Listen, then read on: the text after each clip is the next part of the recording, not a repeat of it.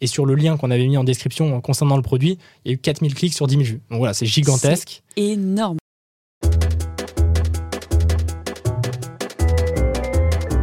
La recette.club, c'est le podcast qui identifie les meilleures recettes marketing des marques les plus connues. Agences, commerçants, SaaS ou e-commerçants, tous mes invités seront auditionnés avec un seul but leur faire cracher le putain de morceau et découvrir leurs recettes secrètes et magiques.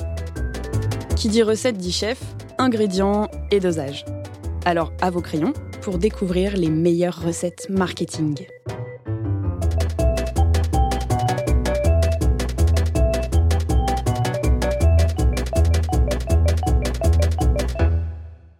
Bienvenue dans ce 143e euh, épisode de la recette.club. Après avoir euh, interviewé les darons du web, je me retrouve avec El Baby du web, qui, du haut de son âge, a quand même trois agences, est créateur de contenu, est entrepreneur. Avant même qu'on démarre, t'as déjà mon admiration. Merci. pas te mettre la pression. C'est ça, parce que quand on commence par le baby du web, ça peut mettre un peu la pression. Dans le génie du web. Ah. Je suis avec Hector Soyer. Salut Hector. Salut Nora, tu vas bien? Ça va et toi? Super, je prends les devants. Trop bien. Bah écoute, de toute façon, je vais te laisser te présenter. T'as pas la pression, je viens de dire que t'avais trois agences, que t'étais un génie. Let's go. Eh bien du coup, je suis Hector Soyer, aussi connu sous le nom de Hector Levray. Donc moi, je suis créateur de contenu à la base. J'ai commencé les vidéos en 2017, quand j'avais 15-16 euh, ans. J'ai commencé à créer au départ sur Snapchat, donc un réseau qui n'est pas forcément connu pour être celui qui a fait connaître le plus de créateurs. Mais c'est là que j'ai commencé. Puis après, je me suis développé euh, sur Instagram et sur TikTok. Aujourd'hui, j'ai une communauté d'environ 800 000 personnes sur Snapchat, 300 000 sur Instagram et plus de 700 000 sur TikTok. J'ai rapidement commencé à prendre le goût de l'entrepreneuriat, puisque être créateur, c'est mettre un pied dans l'entrepreneuriat. Et donc, j'ai rapidement euh, commencé à développer des projets, toujours en lien avec l'influence, puisque j'ai découvert que c'était un milieu au-delà de créer qui me passionnait dans l'aspect marketing, dans l'aspect euh, projet sponsorisé, toutes les possibilités qui pouvaient être imaginées sur les réseaux sociaux. Donc j'ai fondé une agence, puis deux, puis trois, et j'en suis là euh, aujourd'hui. Impressionnant. Est-ce qu'on peut revenir au tout début? Déjà, pourquoi Snapchat? Et c'était quoi tes premières vidéos? Ok, alors Snapchat, c'est venu tout à fait naturellement. J'ai commencé à créer des vidéos parce que j'avais plein de choses à dire. Je pense que j'étais peut-être un garçon un peu euh, avec euh, plein d'énergie, toujours envie de dire plein de choses, peut-être euh, rebellé par plein de choses de la vie de tous les jours. J'avais envie d'exprimer ça. Et je me suis dit que faire des vidéos et les poster sur les réseaux sociaux, c'est peut-être un bon moyen de, parler à des gens, d'exprimer tout ça, plutôt que de toujours le dire aux mêmes personnes, genre mes parents. Donc j'ai commencé à faire des vidéos sur Snapchat de manière complètement naturelle et spontanée. J'ai posté ça en story. Alors au début, j'avais que mes amis qui me suivaient. Euh, j'avais 30, 40, 50, 70 personnes. Puis au fur et à mesure, ça s'est développé. J'ai eu peut-être 200 euh, personnes, 300 personnes. Ça faisait un petit peu de bruit autour de moi. Alors c'était le tout début. Moi, quand j'ai commencé les réseaux sociaux, il y avait déjà des youtubeurs. Je prétends pas être le premier, mais c'est vrai que c'était peut-être beaucoup moins démocratisé qu'aujourd'hui. Le terme influenceur, je me rappelle, était encore assez nouveau. En tout cas, moi, j'avais encore du mal à l'utiliser. Je me considérais pas du tout comme influenceur, même quand j'ai peut-être atteint les, les 10, 15 000 abonnés. Euh, et puis après, tout a été très vite. J'ai pas forcément vu les choses venir. J'avais euh, voilà 17 ans, j'étais au lycée, je suivais les cours. Entre deux cours, je faisais une petite vidéo sur Snapchat, je postais ça, il y avait des gens qui regardaient, des chiffres qui apparaissaient. Je me rendais pas forcément compte de grand chose. Puis au fur et à mesure, les choses se sont construites petit à petit. J'ai rencontré des gens, j'ai été contacté par des marques, j'ai mis en place des projets, puis j'ai découvert un peu l'entrepreneuriat. Mais c'est vrai qu'initialement, je viens pas du tout de là. J'avais pas du tout pour projet d'être entrepreneur. Euh, et c'est vraiment venu à moi parce que j'ai créé des vidéos sur, sur Snapchat. Quoi. Est-ce que euh, dans la cour du lycée, tu étais déjà euh, un peu une resta? Je pense que c'était tout l'inverse. Je pense que dans la cour du lycée, tout le monde me connaissait, puisque forcément j'habitais en plus dans une petite ville, donc les choses euh, vont très vite. Mais c'était pas forcément la classe de faire des vidéos. Aujourd'hui, je pense qu'il y a beaucoup de jeunes collégiens, lycéens qui font des vidéos sur TikTok. C'est hyper démocratisé. Il y a des vidéos qui explosent, même pour des gens qui sont voilà qui font une vidéo de manière complètement spontanée d'un coup du jour au lendemain. Moi, je faisais des vidéos tous les jours. J'étais vraiment perçu comme youtubeur entre guillemets. Et c'était un petit peu mal vu. À l'époque, c'était euh, le garçon qui fait différent, le garçon qui, qui veut se différencier, le garçon euh, star. Les gens aimaient pas trop ça, donc c'était euh, facilement critiquable. Donc j'étais un peu reconnu, vu par tous, mais pas forcément du bon oeil. Bon, après, j'étais bien entouré, j'avais des bons potes. Et c'est aussi, je pense, ce qui a fait ma force. Après, une fois qu'on est motivé, qu'on aime ce qu'on fait et que derrière les gens critiquent, ça nous donne aussi envie de faire encore plus. Et puis quand on voit que ça continue à évoluer, ça donne un petit peu la, motivation pour, continuer et montrer à ces gens-là qu'on est en train de faire quelque chose de vrai et pas juste euh, euh, voilà, des choses euh, qui sont ridicules. Quoi. Parce que toi, à titre perso, t'en as souffert de ça? Moi, à titre perso, non. Je pense que j'étais hyper bien entouré par ma famille, par mes amis. Et puis j'aimais tellement ce que je faisais, ça me faisait, euh, euh, ça m'a fait vivre des choses qui sont juste euh, extraordinaires. Enfin, je veux dire, j'étais, j'avais 16 ans, en sortant des cours à 17h30, je prenais le train, j'allais à Paris, j'arrivais à 20h, j'avais des événements. déjà moi, Paris, c'était quand même un truc très cool. Enfin, j'habitais à la campagne, c'était pas forcément mon délire. j'étais entouré de, des plus grandes stars d'internet. En réalité, c'était ça. Il n'y avait pas énormément de créateurs, donc c'est vrai que je faisais partie d'un groupe qui était déjà grand, mais qui n'était pas non plus aussi grand qu'aujourd'hui. Puis voilà, je gagnais de l'argent assez rapidement quand même. Et puis bah, ça me permettait de me faire plaisir quand même. Euh, il y avait des week-ends où j'étais invité par Disney. Enfin, c'était quand même incroyable. Les gens de mon lycée, ils étaient là, ils faisaient des choses totalement normales et qui sont juste euh, très très cool. Mais c'est vrai que moi j'avais des opportunités à côté qui étaient à peine croyables. Euh, et comparé aux gens de mon lycée et à mon entourage, c'est vrai que c'était quand même un peu un rêve d'enfant. quoi. Trop bien. Et du coup, tu es allé jusqu'où? Tu as passé ton bac? Alors moi j'ai passé mon bac. J'ai voulu commencer un DUT technique de co sur Paris. Je me suis dit que voilà, c'était l'occasion de me rapprocher, euh, donc de venir euh, dans la région, puisque forcément beaucoup de choses se passent ici, surtout en tant que créateur. Voilà, il y a beaucoup d'opportunités, beaucoup d'événements, beaucoup de choses qui se passent. Et finalement, faute de temps, puisque comme j'ai lancé mon agence en parallèle en 2019-2020, j'ai dû arrêter, euh, j'ai dû arrêter ce DUT pour me consacrer justement à 100% à l'entrepreneuriat. Bah, ça me permet d'ouvrir un chapitre dont je parle rarement, mais je suis à fond euh, pour euh, arrêter de sacraliser les études et euh, dire aux jeunes d'aller bosser en fait. Et de tenter des trucs, et je trouve ça trop cool que, que tu l'aies fait. Je pense que tu es en train d'acquérir à peu près exactement les mêmes compétences que si tu avais fait des études, mais en tâtant le terrain, et ça, ça n'a pas de prix. quoi. C'est vrai que c'est une expérience différente, et moi qui l'ai vécu il y a quelques années, c'est vrai que j'en parlais encore il n'y a pas longtemps, je me posais la question au moment où je me suis dit est-ce que ce serait pas le moment d'arrêter? Je me suis posé la question de est-ce que ce serait pas une mauvaise idée d'arrêter maintenant? Et en même temps, je me suis posé la question inverse est-ce que ce serait pas une mauvaise idée de continuer maintenant? Et je pense que c'est cette question qui m'a animé, qui m'a poussé à arrêter. Je me suis dit en fait là, j'ai peut-être de l'or entre les mains, quelque chose qui me plaît, qui me permet de vivre, qui me permet de rencontrer des gens. Je vois une évolution. Euh, et puis même, je prends mon pied. En fait, c'était ça. C'était je vivais, je prenais mon pied et je sentais qu'il y avait une scalabilité dans le business. En l'occurrence, euh, quand j'ai fondé l'agence, je me suis dit si jamais c'est pas ça l'opportunité de rêve, qu'est-ce que c'est? Et donc je me suis dit, c'est vrai que ça fait peur. Mes parents, comme beaucoup, sacralisent un peu les études, ce qui est peut-être normal. En tout cas, c'est comme ça. Et c'est vrai que c'était difficile, mais je me suis dit, peut-être qu'en continuant mes études, je passerai à côté de quelque chose. Et c'est ça la grosse erreur. Donc j'ai décidé d'arrêter. Ça n'a pas été facile au début de l'annoncer, mais, euh, mais ça s'est fait. Puis aujourd'hui, je suis super content d'avoir arrêté. Quoi. Sinon, j'aurais jamais eu le temps de faire ce que j'ai fait. Bah écoute, tu vas, tu vas nous raconter en tout cas le début d'Initial Agency. Pour baigner aussi dans la création de contenu euh, par euh, les For You Awards, etc. Euh, et les, les, projets que je monte avec Victor, Adrien de Slick, etc. On remarque qu'il y a peu d'entrepreneurs, enfin de créateurs qui réalisent, qui sont eux-mêmes entrepreneurs ou qui pourraient l'être.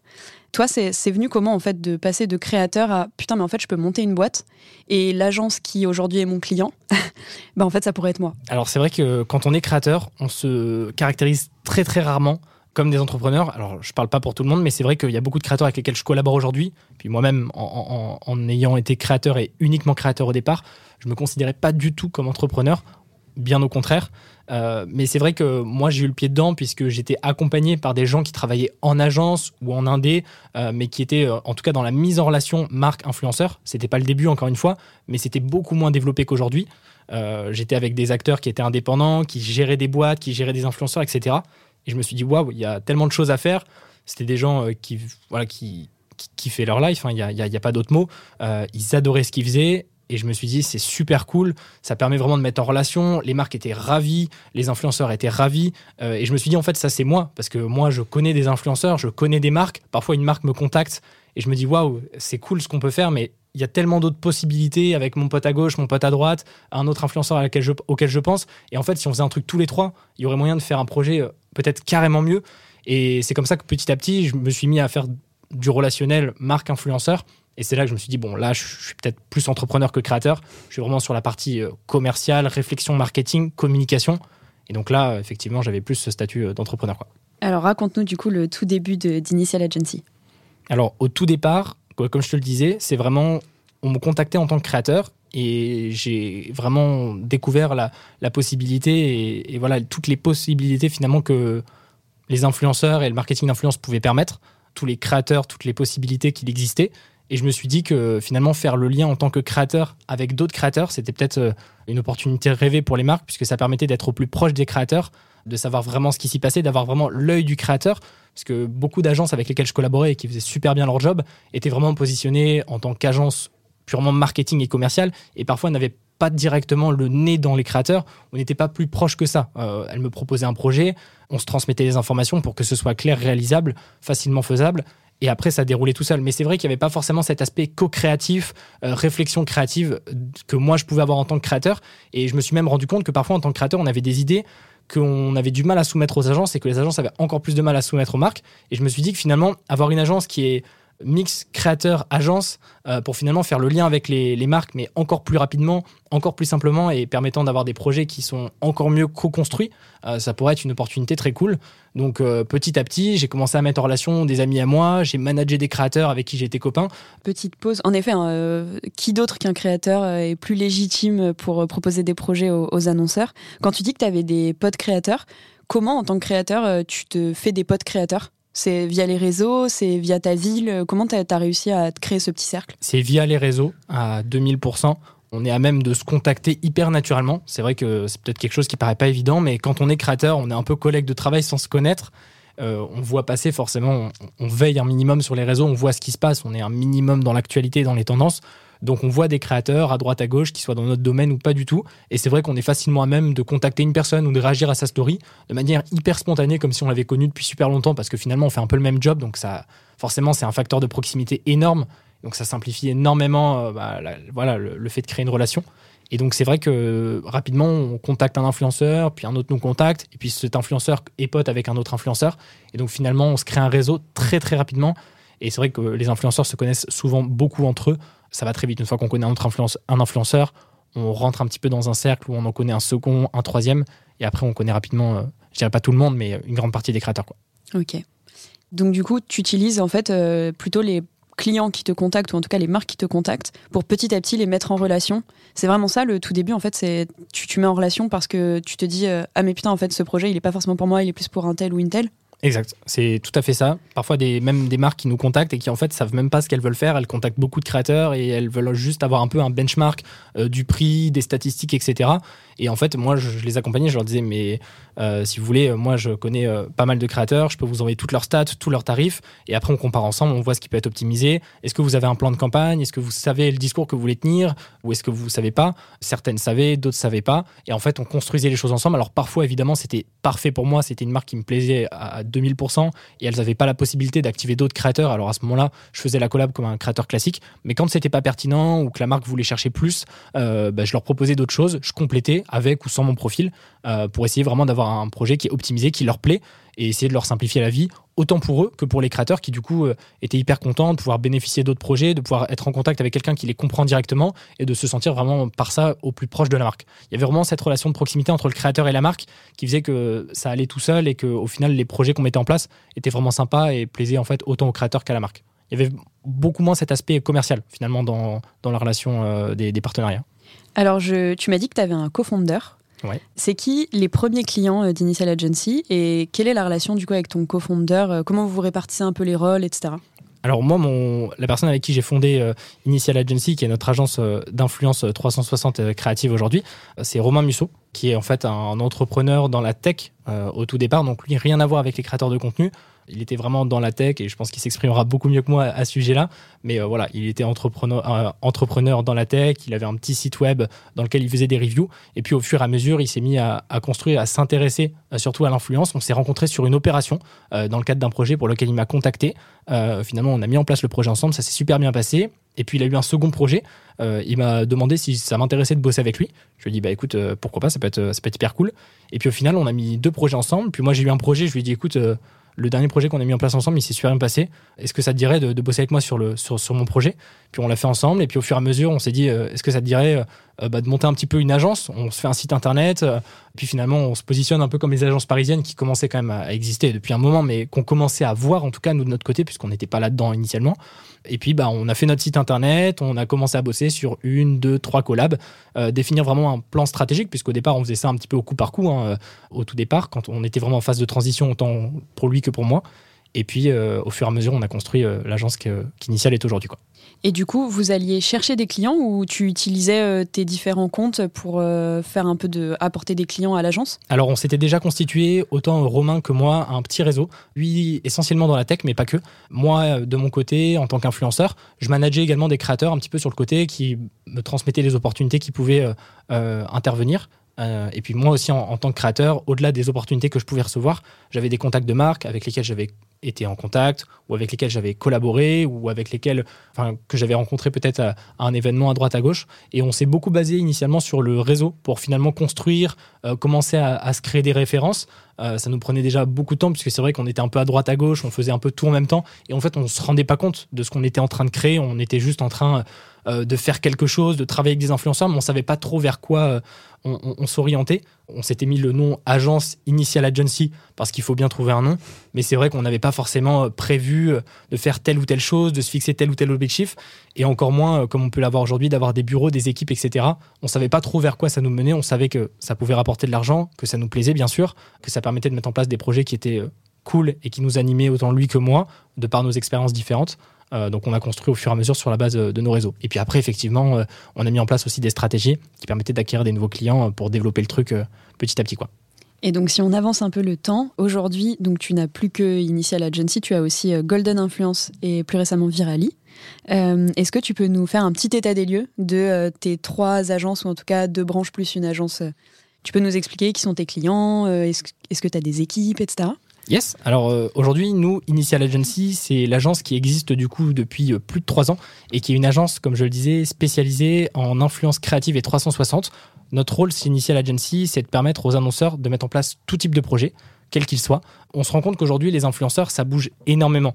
Il y a des nouveaux influenceurs, il y a des anciens influenceurs, il y a des influenceurs dans tel ou tel domaine, il y a différents types de contenus, les plateformes évoluent, tout bouge très très vite. Et même des entreprises qui peuvent avoir des départements dédiés, le fait de pouvoir mettre en place des campagnes avec des influenceurs et des campagnes qui sont optimisées avec des contenus qui correspondent euh, aux lignes édito, aux projets des influenceurs, etc., c'est énormément de temps, c'est une gymnastique que nous, on exerce énormément en back chez Initial Agency. On prend énormément de temps avec nos créateurs on prend énormément de temps à découvrir des nouveaux profils, à prendre le temps de comprendre finalement quels sont leurs projets, qu'est-ce qu'ils ont prévu de faire pour finalement proposer le mieux aux marques et vraiment permettre de faire du sur-mesure. Donc ça, c'est vraiment le rôle d'Initial Agency. Il y a des marques qu'on va accompagner pour des projets X ou Y. Ça peut être une fois, deux fois, plusieurs fois dans l'année. Et puis il y a des marques qu'on va vraiment accompagner de A à Z tout au long de l'année, pendant même plusieurs années pour certaines, et sur lesquelles on va avoir plus ou moins de, enfin sur lesquelles on va avoir un recul plus ou moins important en fonction du temps qu'on les a accompagnés. Mais notre objectif, c'est vraiment de rendre accessible à tous tous les influenceurs, puisque Initial Agency, on l'a pas précisé, mais on n'est pas une agence d'influenceurs dans le sens où on n'est pas dans l'accompagnement des créateurs, mais aujourd'hui, on est vraiment cross-influenceur, cross-agency. On s'occupe vraiment de couvrir tous les influenceurs francophones et de permettre aux marques d'être au plus proche de tous ces influenceurs et de finalement pouvoir composer eux-mêmes, un petit peu comme on pourrait composer son menu, euh, bah, sa campagne influence avec nos conseils, notre expertise, notre recul, et puis finalement aussi euh, euh, nos échanges avec les influenceurs pour dire bah tiens, il y a tel ou tel concept qui a prévu de sortir, vous aimeriez promouvoir tel produit, ça peut être l'occasion de faire un concept co-créé pour aller chercher en fait plus loin que juste des concepts qui vont être euh, promotionnels, euh, intégratifs, classiques. On va essayer de co-construire les choses pour avoir un discours qui a du sens et qui impacte. Donc ça, c'est Initial Agency. C'est notre plus gros projet jusqu'à aujourd'hui et c'est celui qui existe depuis plus longtemps. Et puis euh, tout récemment, comme tu le disais, on a fondé Golden Influence et Virali.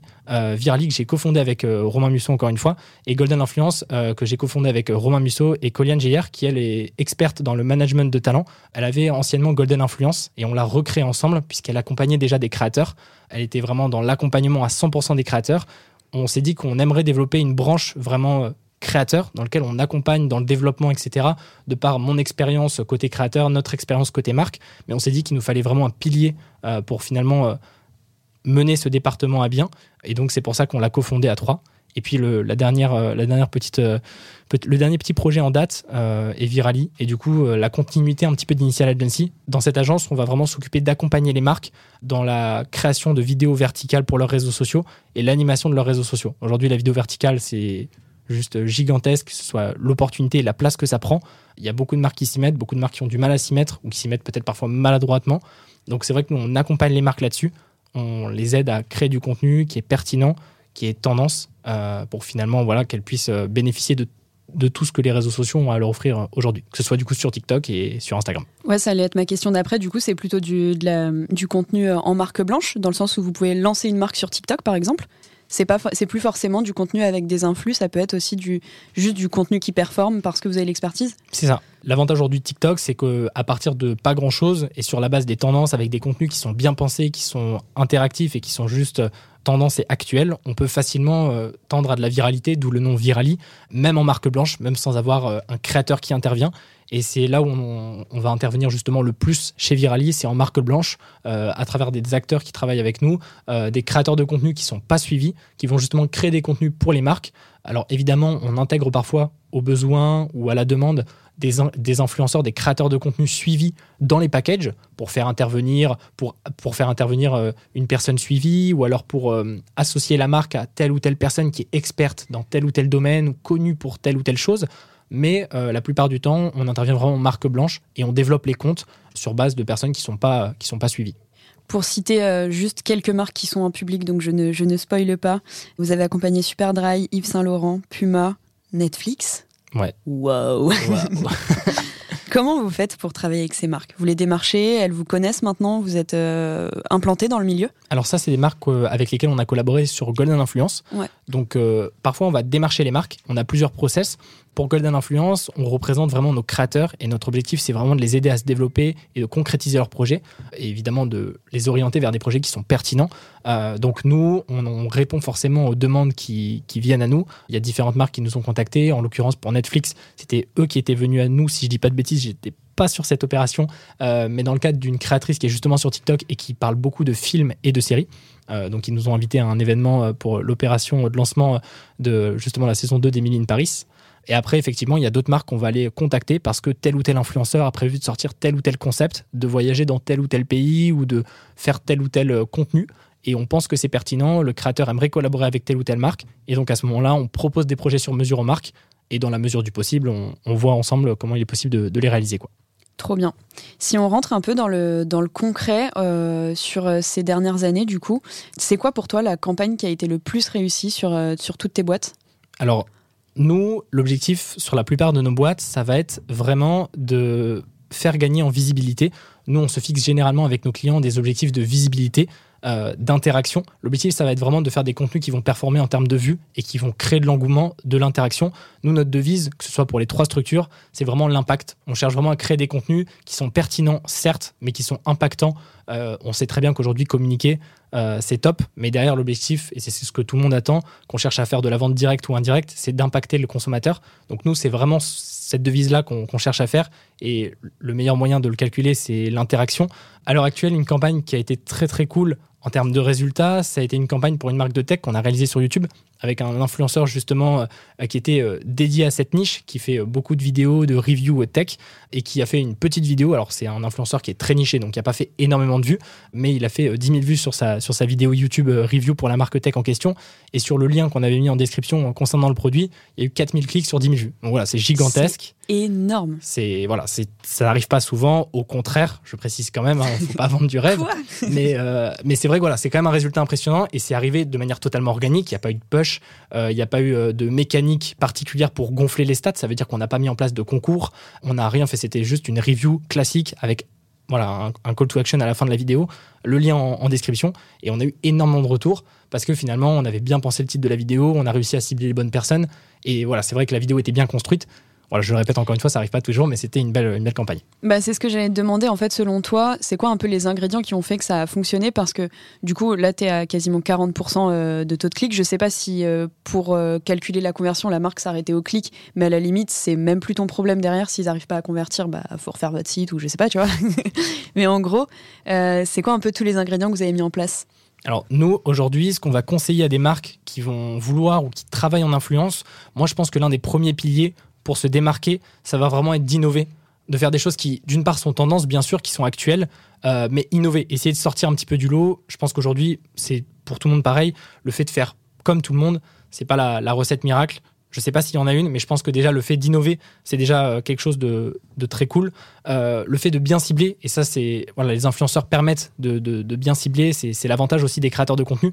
Ça permet forcément bah, aujourd'hui de pouvoir communiquer avec des personnes euh, qui vont s'intéresser à tel ou tel type de sujet, qui vont faire confiance à telle ou telle personne pour telle ou telle raison, encore une fois. Et je pense que le fait de cibler, voilà, c'est quand même une des choses qui, qui rentre énormément en compte. Et après, c'est surtout sur le discours. Je pense qu'il faut travailler. Nous, c'est ce sur quoi on avait beaucoup travaillé avec cette marque en l'occurrence.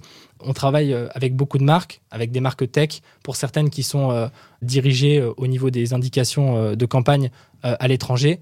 Et c'est vrai que parfois, les directives qu'on peut avoir qui viennent de l'étranger sont parfois désaxé par rapport au marché français. Et donc, nous, forcément, on doit aussi apporter un petit peu notre patte sans dénaturer euh, les objectifs de, la marque pour essayer d'optimiser au mieux les contenus. Parfois, c'est plus ou moins évident parce que les directives sont plus ou moins fermes. Mais globalement, aujourd'hui, si je peux donner un troisième conseil pour les marques qui veulent communiquer, c'est d'éviter de vouloir mettre trop de KSP dans leur, dans leur contenu, dans les collaborations influence si finalement c'est pas pertinent. Bien sûr, il faut communiquer sur les produits, il faut communiquer sur les services. La visibilité c'est bien, mais il faut savoir qu'est-ce qu'on vend, il faut donner envie sur quelque chose de concret au consommateur. Ça c'est évident. Mais il y a des choses qui paraissent pour les marques évidentes, euh, qui paraissent pour les marques essentielles et qui ne le sont pas forcément. Et je pense que c'est là aussi c'est difficile, mais je pense que c'est important de savoir se fixer des limites, de se dire bah ça c'est peut-être pas hyper important. Je préfère euh, prioriser euh, voilà l'engagement que ça va générer, le naturel que ça va engendrer en retirant ce KSP, même si pour moi il est cool, mais c'est pas ça qui fera la différence auprès du consommateur. Aujourd'hui, vous accompagnez des marques autant euh, B2C que B2B. Vous faites du B2B des fois? Alors nous, on fait beaucoup de B2C. Euh, avec les influenceurs, on touche quand même beaucoup de particuliers. Évidemment, euh, tous ces particuliers, ils sont professionnels dans, dans, un certain point de vue. mais aujourd'hui, on fait quand même beaucoup de B2C. Le B2B, le B2B se développe de plus en plus avec des créateurs euh, qui communiquent de plus en plus sur leur vie professionnelle. Des créateurs, il y en a surtout de plus en plus. Euh, des entrepreneurs qui deviennent créateurs, des gens qui ont des boîtes, des sociétés, des structures et qui communiquent là-dessus, plus que de communiquer uniquement sur des concepts qui sont purement lifestyle et divertissants. Donc on s'oriente de plus en plus sur du B2B, même si le B2C reste quand même la, grande majorité euh, de nos cibles clients. Ok. Est-ce que tu as un deuxième cas? Parce que franchement, c'est trop stylé le premier. un deuxième bon cas? Ouais. Alors comme ça en tête, euh, une belle, histoire. Nous, on a fait beaucoup de, beaucoup de collaborations sur, euh, sur TikTok. Et je pense que là où ça se passe euh, bien, c'est quand vraiment on a énormément de retours. on a eu beaucoup de commentaires sur, sur certaines de nos vidéos, que ce soit sur YouTube ou sur TikTok. On travaille par exemple avec Asus, qu'on accompagne sur différentes, différentes campagnes. Et on a souvent des retours, que ce soit pour cet annonceur ou pour d'autres annonceurs, de consommateurs, de, de viewers qui mettent, voilà, c'est super bien intégré, ils se rendent compte qu'il y a un placement de produit parce que de toute manière, on l'annonce et euh, évidemment, c'est qu'une collaboration, donc on, ne le camoufle pas, mais en même temps, les gens apprécient la collaboration, même s'ils savent que le créateur a peut-être été rémunéré euh, pour ce projet-là, ils arrivent quand même à prendre du goût au point de justement commenter pour dire, écoutez, je sais que c'est une collaboration, mais j'ai apprécié regarder ça, j'ai trouvé ça cool. Et euh, voilà, j'ai perçu le, côté naturel et, dynamique de, de la chose. Donc c'est vrai que nous, le fait que les gens l'apprécient c'est top et c'est l'objectif. Mais de là que les gens aillent commenter pour dire qu'ils apprécient et qu'ils conçoivent le côté naturel de la collaboration, c'est vrai que ça pour nous, c'est quand même des retours qui sont hyper importants et quand même vachement précieux aussi pour, euh, pour nos clients. Ouais, la marque, elle est, elle est contente quand elle voit ça. Elle est contente de se rendre compte qu'effectivement, euh, bah, tout le travail en amont de discussion avec nous, avec les créateurs, les parfois plusieurs versions qu'on va créer, euh, qui doivent plaire autant à la marque qu'aux créateurs. Parfois, ça prend du temps, c'est pas toujours évident. Parfois, on a besoin de brainstormer énormément pour des contenus qui sont parfois très courts. Mais au final, le fait de se rendre compte que les gens ont vu la collaboration et l'ont apprécié, bah, c'est vrai que c'est hyper gratifiant, autant pour nous que pour la marque, forcément. Ok. Est-ce que tu as des histoires avec des gros fails? Est-ce que vous failez des fois? Est-ce qu'on fail? Je pense que non. non, je pense que tout le monde fail d'une manière ou d'une autre. Euh, après, rien n'est irrattrapable et c'est une de nos devises. Je pense que aujourd'hui, en influence et de manière générale sur les réseaux sociaux, on peut rien contrôler. C'est la particularité par rapport aux ads où on va mettre 1 euro et on va ressortir X vues. La difficulté, c'est qu'on est dans de l'organique. On peut très rapidement toucher à une viralité. On peut très rapidement avoir des contenus qui explosent, qui vont avoir des, taux de conversion, des taux d'interaction qui sont gigantesques et qui sont absolument écrasants par rapport à ce qu'on pourrait avoir en ads. Mais forcément, c'est d'une part le prix euh, de l'incontrôlable. Et donc, euh, si ça peut aller dans un sens, ça peut aussi aller dans l'autre. Et il arrive euh, parfois que, euh, faute d'algorithme, faute d'optimisation, ou faute de on ne sait pas toujours, le contenu décolle pas, ou en tout cas pas autant qu'on le souhaiterait. Euh, donc ça nous est arrivé effectivement d'avoir des objectifs de vue sur un ou plusieurs contenus qui n'étaient pas forcément euh, atteints. Nous, on essaie toujours de trouver des solutions, ça fait partie de notre devise. On pense qu'aujourd'hui, quand on est annonceur et qu'on travaille avec des agences, on veut avoir cette simplicité d'échange, cette proximité avec les créateurs, cet aspect, cette vision créative et cette vision d'expérience des réseaux sociaux et de l'influence, mais on veut aussi pouvoir avoir une certaine garantie. Alors nous, on garantit les vues en fonction des projets, en fonction des objectifs évidemment, mais en tout cas, on va pas laisser un client qui a des résultats qui sont énormément à côté de la plaque de son côté et l'inviter à recommencer pour réessayer. Nous, on va essayer vraiment essayer de trouver des solutions. On part du principe que si on se donne un objectif, si on fait en sorte que ça fonctionne bien et que ça fonctionne pas, euh, on essaie de trouver des solutions. Euh, ça peut être euh, par des contenus supplémentaires qu'on va essayer de négocier avec l'influenceur, ou alors des contenus supplémentaires qu'on va essayer de négocier avec d'autres influenceurs. C'est pas rare que nous on prenne directement dans notre commission pour réactiver des contenus derrière. Ça nous est déjà arrivé. Je pense que c'est dans les cas euh, que, tu souhaitais relever, donc euh, les cas où ça a peut-être moins bien fonctionné. Et tu fais quoi? Tu les pushes en ads ou tu recommences en organique? Non, on recommence en organique. Ok, tu fais, vous faites jamais d'ads? Non, on fait pas d'ads. On est vraiment spécialisé dans l'organique, c'est vraiment ce qu'on veut essayer de toucher du doigt avec l'influence.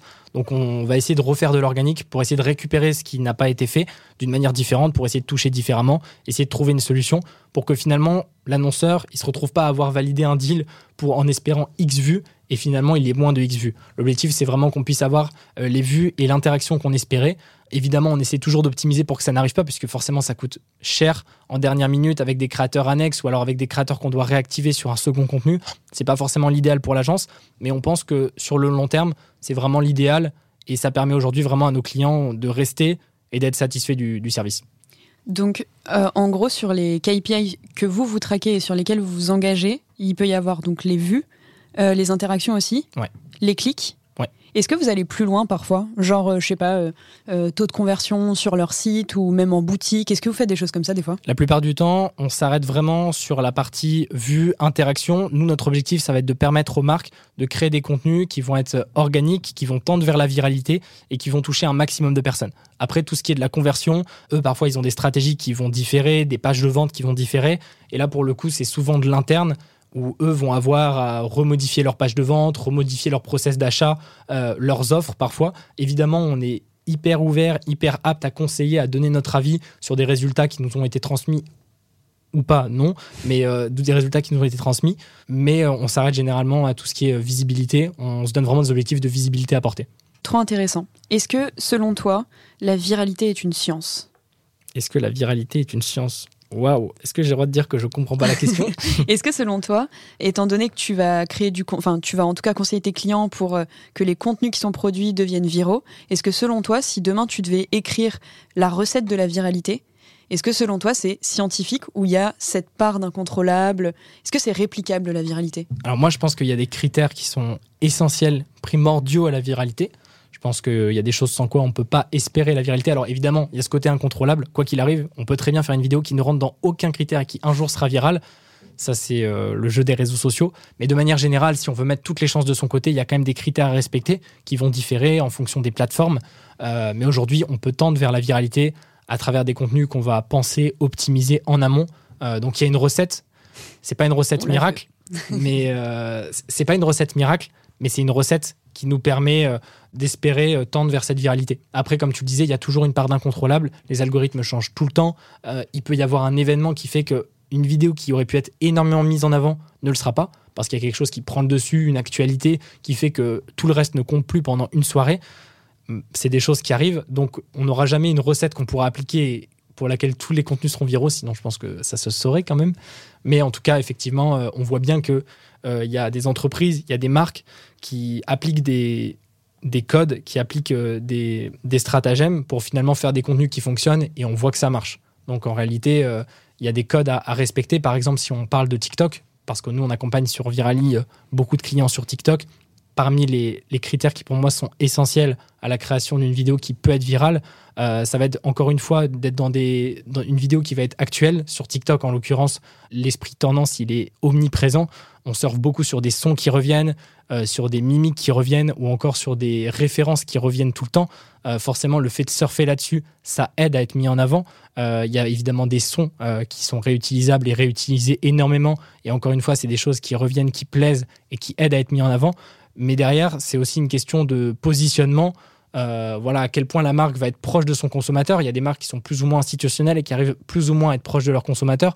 Aujourd'hui, c'est vrai que sur TikTok, euh, une marque qui est très proche de son consommateur, qui a un discours qui est très personnel, qui personnifie vraiment sa marque, euh, qui arrive à s'adapter à des concepts hyper tendancieux, euh, c'est vrai que c'est des vidéos qui peuvent très très bien fonctionner et que nous, on est capable de mettre en place euh, aussi pour, euh, pour nos clients. Donc si je devais donner trois points, je donnerais peut-être les concepts qui doivent être tendancieux, actuels, un discours et une proximité, un positionnement qui est vraiment...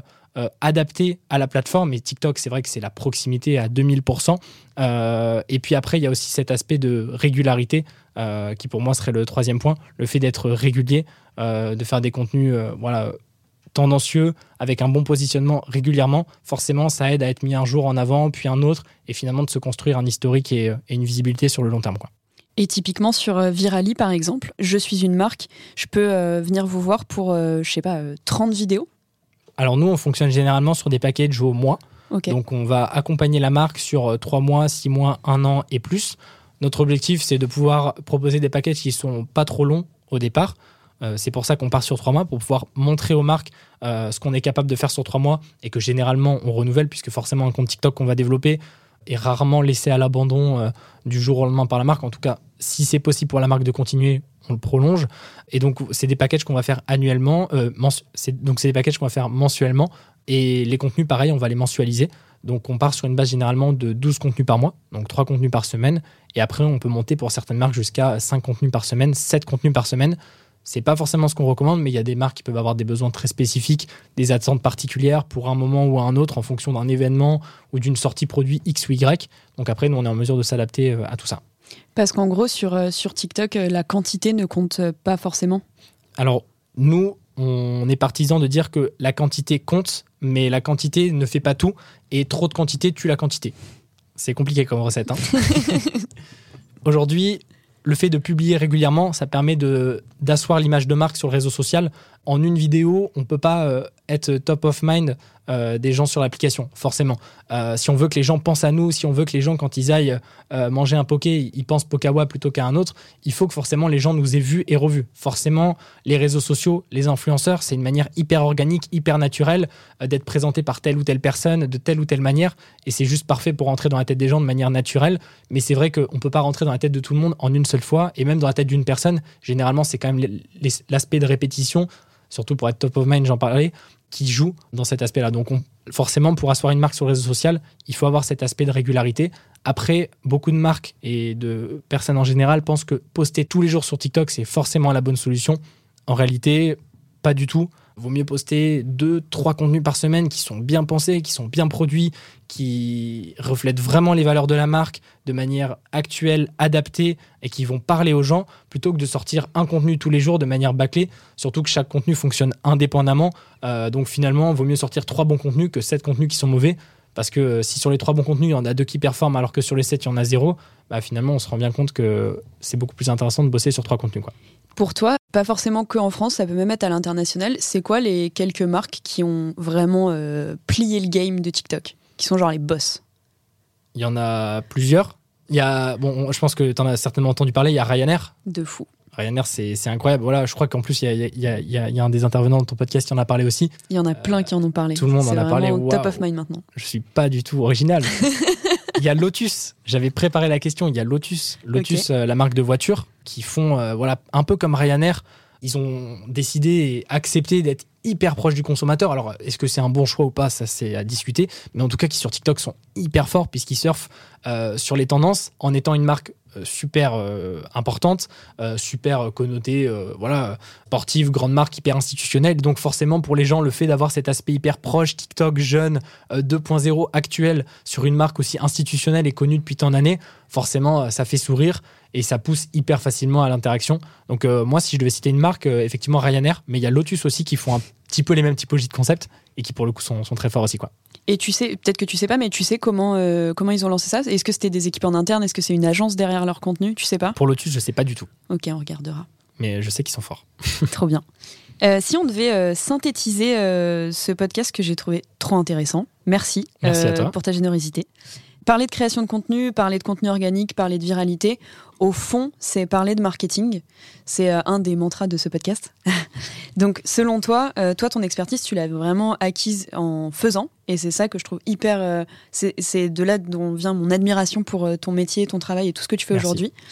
Selon toi, c'est quoi les trois fondements du marketing en 2023 Pour moi, les trois fondements du marketing en 2023, c'est l'innovation, comme je le disais, innover. C'est se différencier, c'est se démarquer et c'est se positionner juste autrement. C'est faire parler de soi, c'est entrer dans la tête des gens, c'est cibler correctement, ne pas dépenser son argent pour des gens qui ne vont pas être clients, qui ne vont pas nous intéresser. Faire des campagnes de masse, euh, faire tout ce qu'on veut, c'est super bien. Mais si on cherche à cibler une cible particulière, si on sait que c'est telle ou telle personne qui va acheter notre produit ou notre service, euh, pourquoi payer pour des gens qui n'achèteront jamais ou qu'on ne cherche pas à cibler? Et le troisième point, c'est pour moi le fait de faire des contenus qui sont adaptés au code des plateformes, comme on en parlait, que ce soit sur TikTok, sur Instagram, sur YouTube, et de travailler avec des créateurs qui eux aussi sont adaptés si on parle de marketing d'influence. Tout ça réuni, pour moi, ça permet effectivement d'avoir des contenus qui sont différenciants, qui sont transmis à la bonne communauté cible et à travers les bons créateurs qui sont écoutés pour telle ou telle raison, euh, qui ont telle ou telle expérience dans le domaine et qui euh, voilà, présentent euh, forcément un certain, un certain sentiment de confiance auprès de leur communauté. Et donc pour moi, c'est trois critères-là aujourd'hui en influence, c'est des critères qui sont pour certains peut-être bateaux, mais qui mine de rien sont essentiels. Ça réuni avec des bonnes idées marketing qui permettent effectivement d'avoir des contenus innovants euh, mis en place euh, proprement, c'est pour moi euh, une, bonne recette quand même pour réussir à faire une campagne réussie. Très clair. Donc innover, cibler, adapter. C'est ça. Trop bien. C'est quoi l'avenir de, de toi après ces trois agences? Qu'est-ce que tu veux faire? Eh bien là, je vais sortir du studio. Et tu vas rentrer à Laval. voilà, c'est ça. L'avenir, c'est de continuer à faire ce qu'on aime. Parce que, est-ce que je peux anticiper ta question pour montrer que je suis euh, suiveur du. Tu sais de quelle question je vais, je vais parler ou pas? Oui, tout à fait. Tout à fait. Quel est mon mantra, Hector? Alors, mon mantra, euh, Hector, pour te répondre, Hector, c'est. Euh, je quitte ce monde. En réalité, euh, je pense que l'avenir, c'est de continuer à faire ce qu'on aime. Parce que je pense que, voilà, aujourd'hui, si tu me demandes mon mantra, je sais pas pourquoi tu pourrais me le demander, mais imaginons que tu me le demandes. Imaginons. Imaginons. Quel est ton mantra? Voilà, incroyable. Eh ben, écoute, mon mantra, euh, Nora, puisque tu me poses la question en l'occurrence, eh ben, ce serait, euh, ce serait de faire ce qu'on aime. Parce que je pense que pour entreprendre, il faut faire ce qu'on aime. Voilà, il faut pouvoir se projeter dans dans, dans, nos projets, forcément. Il faut être authentique. forcément, notre boîte, surtout notre première, je pense que c'est une partie de nous-mêmes. Et si notre boîte ne nous ressemble pas, peut-être que ça peut marcher au début, mais ça finira par se casser la gueule. Voilà, moi je pense que l'avenir d'Initial Agency, Golden Influence et Virali, c'est continuer à mettre en place des projets avec des marques qui nous animent, des projets qui nous animent, travailler avec des créateurs avec qui on aime travailler et juste continuer à mettre en place ces projets-là avec une équipe qu'on apprécie. Puisque là, récemment, du coup, euh, moi j'étais tout seul avec mes associés jusqu'à aujourd'hui. Puis récemment, on a, on a recruté euh, facilement 5-6 euh, personnes sur l'ensemble des boîtes cumulées. Puis on a pris des bureaux également à Paris. Donc forcément, c'est une grosse évolution pour nous. On a rêvé de travailler en équipe et là, c'est un peu un rêve qui se réalise. On n'avait jamais vécu ça jusqu'à aujourd'hui. C'est juste incroyable. On, se retrouve à avoir des, des, des, des équipes qui veulent même plus partir du bureau euh, ça peut paraître exagéré, mais c'est vrai qu'il y a des gens euh, qui, bossent avec nous qui, veulent rester au bureau. Euh, alors c'est peut-être parce que c'est le début, hein, bien sûr, mais en tout cas ça se passe super bien, on est ravis, on veut vraiment continuer là-dedans. On est dans du business, effectivement, voilà, il y, a, ce côté-là un peu stressant parfois. Il y a cette angoisse de devoir payer les charges, de devoir payer ceci, de devoir payer cela, et de toujours devoir faire la course par rapport aux autres pour se développer, pour gagner plus, pour être plus gros, pour être plus référencé. Mais derrière, nous, ce qu'on veut quand même continuer, et je pense qu'on n'ira pas euh, faire des choses qui iront à l'encontre de cette, euh, de, de, cette vision des choses, c'est de vraiment faire ce qu'on aime. Je pense qu'on aura du mal à travailler sur des projets qui ne nous animent pas, de faire la course pour faire la course si on n'a on plus envie de la faire. Voilà, moi je pense que c'est vraiment ça la, la suite de, de, ces trois structures. Du coup, je te prends de court avec une question que tu n'as pas préparée comme ça, cher. Il y a beaucoup d'agences qui écoutent ce podcast. Est-ce que euh, tu travailles parfois avec d'autres agences? Est-ce que tu viens compléter des expertises d'autres agences? Alors justement, bah, tu fais bien de soulever cette question puisque je l'avais totalement préparée, Nora. Et en réalité, oui, on complète justement euh, d'autres agences. Euh, comme je te le disais, Initial Agency, on est vraiment 360 créatifs, mais surtout au contact de tous les créateurs, en tout cas la plupart des créateurs francophones. Donc on va accompagner des clients, mais on, va aussi intervenir en soutien, que ce soit d'agences de communication ou d'agences médias. Euh, on travaille par exemple avec euh, Unify, Keleops, voilà, pour compléter certains projets qu'ils peuvent avoir côté médias euh, ou même influence si jamais ils travaillent avec un créateur mais qu'ils ont besoin de compléter leur, listing. Et puis on vient également en soutien d'agences d'influence qui sont plus ou moins spécialisées il y a des agences, tu, le sais certainement, qui sont spécialisées dans la mode, dans le food, dans n'importe quel domaine et qui parfois ont besoin de compléter les castings, les projets avec des influenceurs qui sortent complètement de leur créateur habituel. Et donc, nous, on intervient dans ce genre de moment pour justement compléter les castings et, et vraiment avoir cet aspect, encore une fois, hyper large et 360 quand les projets le, permettent. Du coup, deuxième question qui n'était pas dans la trame. ça suffit maintenant, c'est mon podcast, ok? Dernière question, c'est plus, tu vois, j'ai accueilli Mathias de Chaser, qui lui, globalement, fait de la vidéo verticale uniquement pour les ads. Donc très très axé conversion. Est-ce que selon toi, puisque toi c'est vraiment l'autre pan que tu maîtrises, qui est plus celui de la viralité et de l'organique, est-ce que selon toi, des contenus organiques ou des contenus euh, à destination d'ads pourraient être les mêmes? Est-ce que tu peux mettre en ads du contenu organique et vice-versa? Waouh Oui, je pense que les contenus peuvent être les mêmes en ads qu'en organique. Un contenu organique, c'est un contenu, euh, encore une fois, qui est optimisé, qui correspond au code de la plateforme. On, on, en a parlé plusieurs fois dans, le podcast. Forcément, ces codes-là, ils sont également valables euh, en ads. Forcément, je pense que l'organique aura toujours plus euh, d'impact parce qu'on sait que le contenu apparaît euh, naturellement dans notre feed et pas sponsorisé. Forcément, la mention sponsorisée, aujourd'hui, elle a un impact et elle réduit forcément l'engagement qu'il y a derrière, l'interaction qu'on peut obtenir. Mais un très bon contenu en organique qui performe et qui plaît énormément peut également énormément plaire en ads et permettre d'obtenir des bons résultats. Tu, me, tu, me, tu viens de me faire penser à une dernière chose, puisque hier, Bruno Le Maire, notre cher ministre de l'économie, que tu as interviewé, que j'adorerais interviewer, a pris un sujet à bras le corps, euh, qui est euh, légiférer le monde de l'influence. Et notamment, parmi les axes envisagés, rendre obligatoire une mention pendant toute la durée de ton contenu quand tu es influenceur, qui précise que c'est un contenu sponsorisé, au-delà du petit hashtag ou de tout ça. T'en penses quoi? Et à quel point c'est gravissime de pas dire que c'est du contenu sponsor? Alors, quand tu parles de la mention, la mention, elle doit apparaître, parce que effectivement, je ne suis pas à la page de, ce discours. Le contenu devrait apparaître pendant toute la durée de la mention sponsorisée ou pendant toute la durée du contenu en lui-même. Si par exemple la vidéo dure une demi-heure et que la mention sponsorisée dure une minute, la mention devrait apparaître pendant tout le contenu Ouais. Genre en bannière qui déroule, genre un peu comme mangerbouger.fr. D'accord, ok. Où euh, l'alcool est interdit pour les moins de 18 ans. D'accord, je vois. Ok. Alors, nous, effectivement, la mention, euh, la mention du, partenariat et de la collaboration, c'est essentiel. Forcément, on ne peut pas déroger à la règle, et même nous, dans notre éthique et dans notre façon de penser, euh, c'est essentiel depuis le premier jour. Forcément, on ne peut pas euh, collaborer avec une marque, mettre en avant auprès de dizaines, centaines, millions de personnes une collaboration et finalement le, camoufler. Donc ça, pour nous, c'est essentiel, et effectivement, je pense que, comme tu le disais, c'est gravissime de le cacher. Aujourd'hui, je pense que ça doit se démocratiser. C'est bien qu'on en parle. Euh, il y a des conférences qui sont prévues pour ça. Je sais qu'il y, a mes associés qui sont aujourd'hui euh, en discussion avec euh, plusieurs agences pour un, événement qui est organisé par Rich, justement à ce sujet-là, pour savoir comment on pouvait faire en sorte que tout le monde s'y tienne et que finalement il n'y ait plus de collaboration. Alors évidemment, plus c'est peut-être compliqué, mais le moins possible de collaboration cachée, en tout cas pour les agences qui, qui souhaitent s'engager là-dessus. Donc pour moi, c'est essentiel d'avoir ces mentions-là après avoir euh, ce que l'avenir nous réserve euh, en termes d'obligations. De toute manière, on se tiendra, euh, on se tiendra aux réglementations. Est-ce qu'on a le choix? Non. Et n'hésite pas à t'abonner à Bruno Le Maire. Sur LinkedIn ou sur Instagram? Instagram, mec. Son feed est incroyable. Je le conseille. trop bien. Du coup, c'est en effet enfin la dernière question de ce podcast. C'est quoi ta marque préférée ou celle avec laquelle tu rêves de bosser? Ok. Eh bien, écoute, une marque préférée? J'ai pas de marque préférée. Je si je devais te donner une marque que j'apprécie beaucoup parce que justement euh, ils arrivent à faire des contenus qui pour moi sont hyper dynamiques et je trouve ça fort, euh, je t'en ai parlé tout à l'heure, c'est Lotus. Pour moi, euh, je trouve ça hyper cool d'avoir cet esprit hyper décalé, voilà, hyper c'est vrai que c'est changeant. On a, des marques qui sont institutionnelles, qui sont là depuis longtemps, et finalement qui arrivent à avoir des, contenus qui sont décalés. Euh, ça fait rire les gens, ça fait rire la marque. C'est pas facile pour tout le monde. Je dis pas que tout le monde devrait le faire, mais en tout cas, moi, je respecte euh, ce choix-là. Je trouve que c'est hyper, euh, hyper sympa et ça montre vraiment à quel point les réseaux sociaux se sont développés. Donc là, pour le coup, je pense que c'est une marque que j'apprécie pour voilà le, fait d'avoir osé se positionner comme ça sur les réseaux sociaux. après, il y a plein de marques que moi j'adore à titre perso, mais une marque qui fait aussi du bon taf, avec laquelle pour le moment on n'a pas encore collaboré et pour laquelle je pense qu'il y a énormément de projets à mettre en place, c'est Alpine. Je sais qu'ils ont fait beaucoup de choses avec des créateurs plus ou moins spécialisés dans les voitures. Je trouve que c'est une super belle marque, c'est français, c'est des super produits évidemment. Et puis euh, voilà, ils communiquent d'une manière qui est hyper euh, spontanée, hyper naturelle, tout en restant euh, eux-mêmes, c'est-à-dire une belle marque, vachement institutionnelle quand même.